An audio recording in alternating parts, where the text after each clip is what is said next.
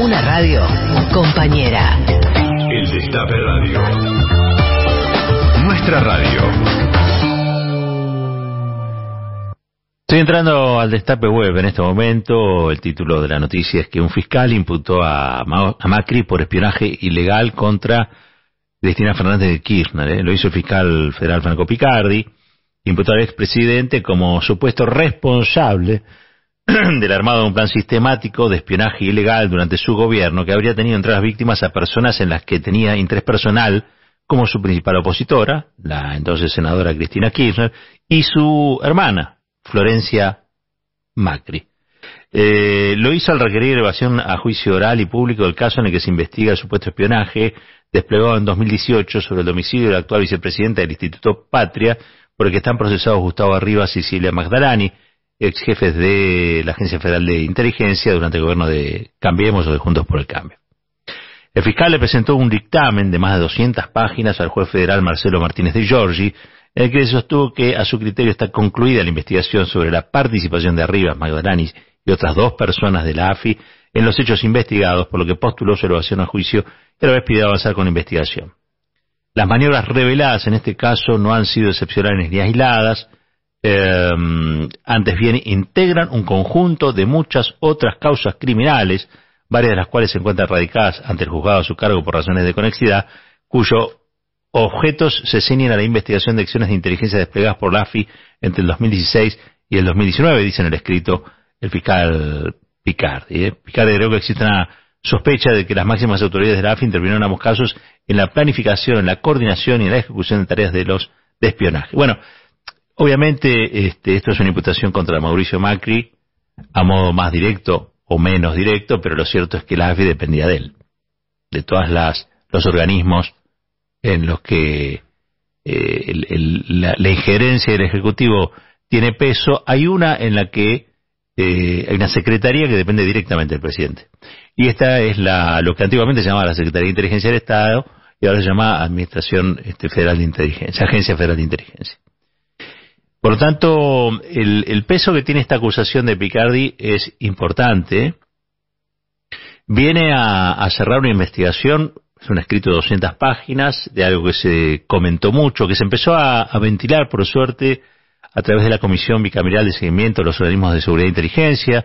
Allí cumplió un papel muy, muy destacado Leopoldo Moró, junto a otros, pero allí fue eh, el primer eh, espacio institucional en el que aquello que había sido muy grave comenzó a tratarse con gravedad. Porque eso, eso también hace a poder erradicar este tipo de prácticas corruptas y criminales de este, la, política de la política argentina. Y en eso creo que el presidente Macri va a quedar definitivamente asociado a la historia como alguien que destruyó el Estado de Derecho desde adentro, porque utilizar los organismos de seguridad e inteligencia para perseguir opositores, bueno, incluso familiares, ¿no? Eso es lo, es este, ya, ya tenía antecedentes, no, no hay novedad allí.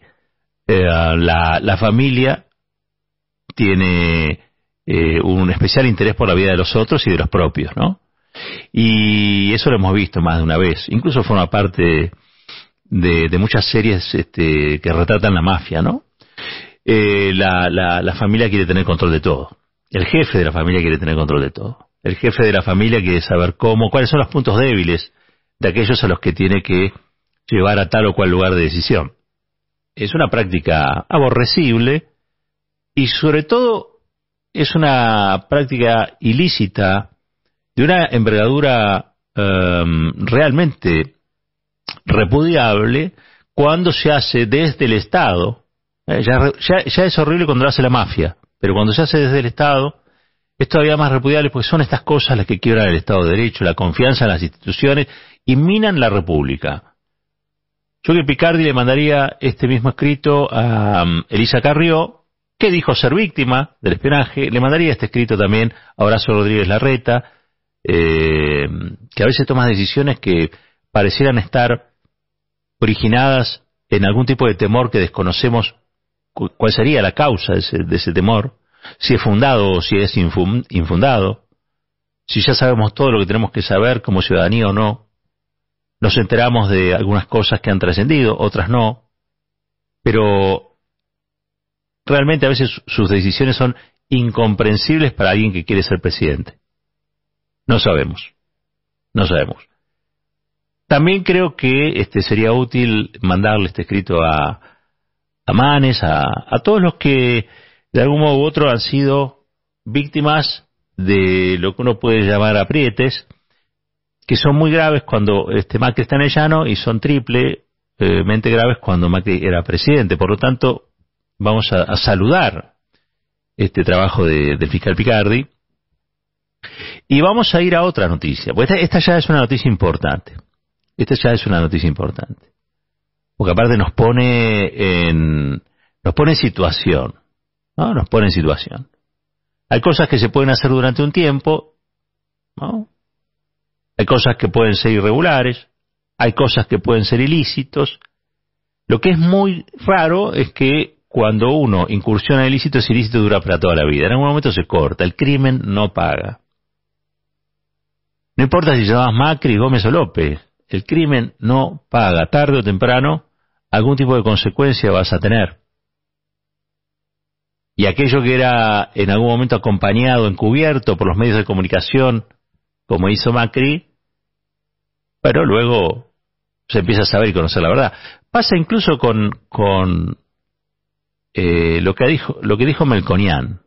Nosotros ya lo pasamos hoy, probablemente lo retomemos en algún momento, en algún otro momento de la, de la programación, pero lo cierto es que hoy Melconian dice lo que quizá negaba hace un par de años. Algo está pasando allí, ¿no? ¿Por qué Melconian habla ahora y no habló cuando se le ofrecieron ese Ministerio de Economía? ¿Por qué no le dijo a la sociedad argentina que Macri le reconoció que el Fondo Monetario Internacional estaba dando este, 50 mil millones de dólares o 45 mil millones de dólares para que le ganara la elección al frente de todos. ¿Por qué no lo dijo en su momento Melconian? ¿Le habrá pedido disculpas Melconian a Cristina cuando se sentó con ella? Porque digo, era para ganarle a Cristina Kirchner, ¿no? Era una manera espuria de financiar lo que fue una campaña electoral donde, a pesar de tener el apoyo del fondo, de Trump, de Clarín, todo, Macri perdió. Y perdió, entre otras cosas, también porque hacía cosas como, como las que hizo con el espionaje. Macri tiene una turbiedad que el sistema institucional no tolera, o no tolera por mucho más de cuatro años. Porque es cierto que capaz que se fue Macri por la cuestión económica, casi diría yo que en un porcentaje muy alto esa fue la razón por la que tuvo que abandonar el gobierno y no pudo reelegir. Pero también es cierto que las sociedades eh, finalmente no quieren vivir en una ilegalidad eterna. Pasó con la dictadura. Yo no voy a cometer aquí el, el estropillo de, asociar a Macri con la dictadura, más allá de que la empresa de su padre, o la, empresa del clan familiar, fue una de las beneficiadas por la estatización de la deuda externa que hizo Domingo Felipe Caballo cuando era funcionario de la dictadura cívico-militar. ¿No? Cuando uno habla de la pata civil este, de la dictadura, allí aparece el clan, el clan Macri. Pero tengo que reconocer que Macri se presentó a elecciones. Ahora, se presentó democráticamente a elecciones para, para incluir acciones antidemocráticas e ilícitas al interior de la democracia. Por lo tanto, Macri debe pagar. ¿Por qué? Porque el crimen no paga. Se lo dijo Manes, y ahí uno empezó a detectar que había un deshielo de la crítica. Que los que hasta ayer aplaudían a Macri y le decían, bueno, por fin tenemos un líder en la, derecha argentina, pasaron a recelar de esa figura. Yo me acuerdo cuando había gente que decía que Macri era la derecha democrática. No, la derecha democrática no espía gente. La derecha democrática no manda espiar a sus opositores.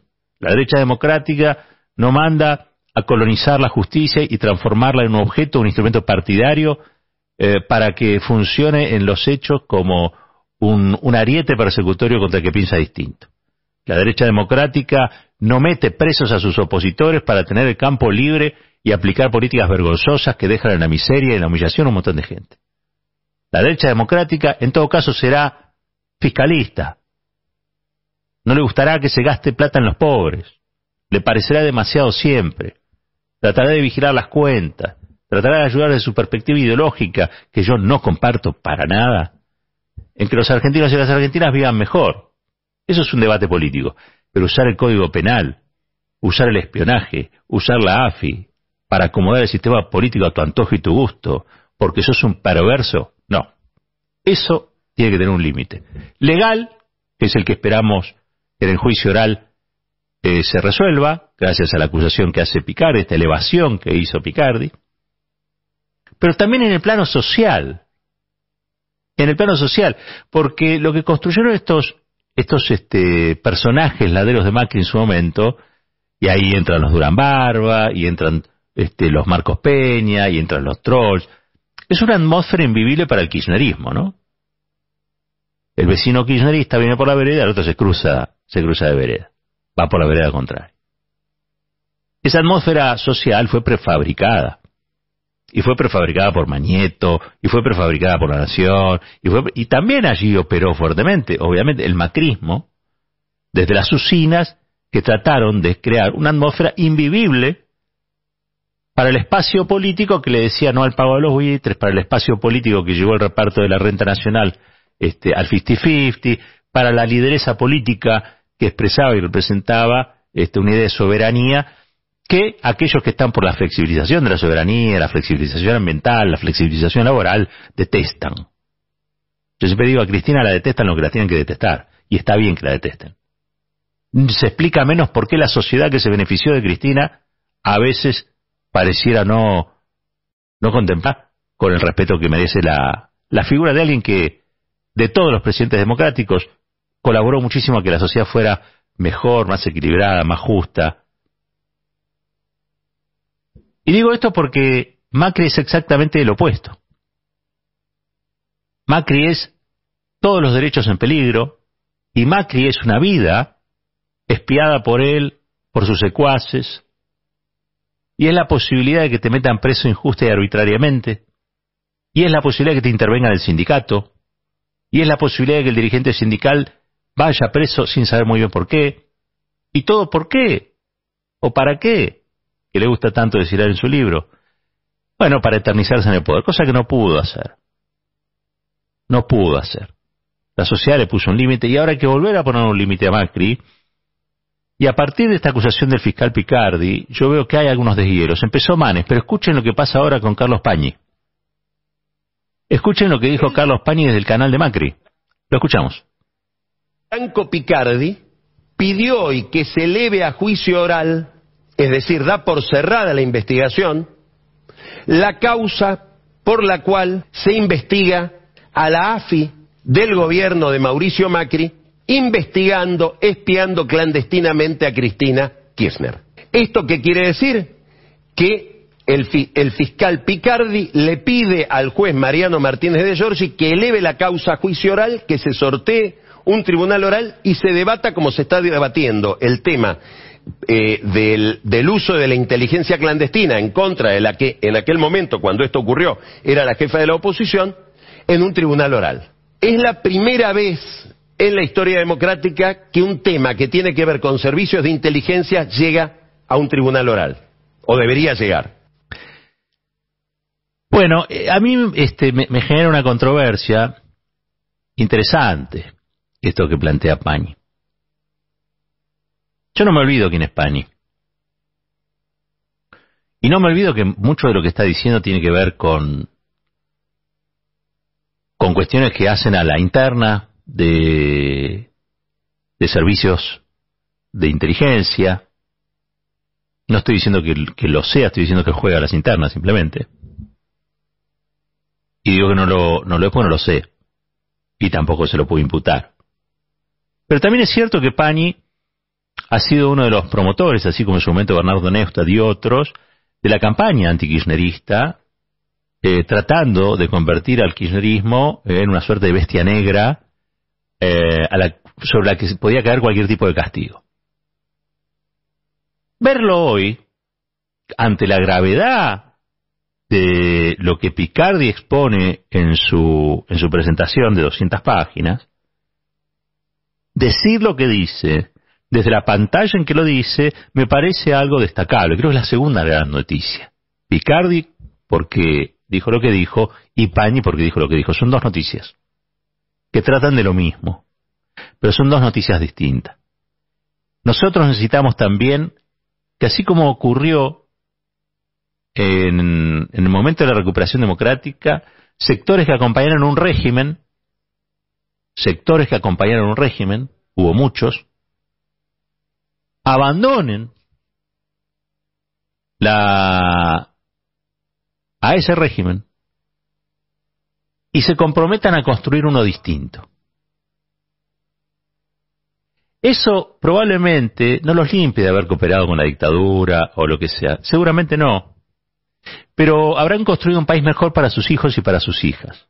Yo imagino que ni Manes ni Pañi quieren que sus hijas y sus hijos vivan en un país donde cualquiera puede ser espiado, cualquiera puede ser encarcelado y donde las instituciones no valgan absolutamente nada porque personajes como Macri la vaciaron de sentido. Me imagino yo que quieren un país mejor para sus hijos. Ideología aparte, porque al fin de cuentas las personas que piensan distinto pueden convivir. Lo que no se puede convivir es con el delito. Por eso es muy interesante que personajes como Pañi le suelten la mano a Macri. Es muy interesante que eso ocurra, porque quiere decir que hay reservas en la sociedad, aún en aquellos sectores que acompañaron al macrismo, para construir un futuro mejor, para todas y para todos, sin espionaje, sin loafer, con libertad y en democracia.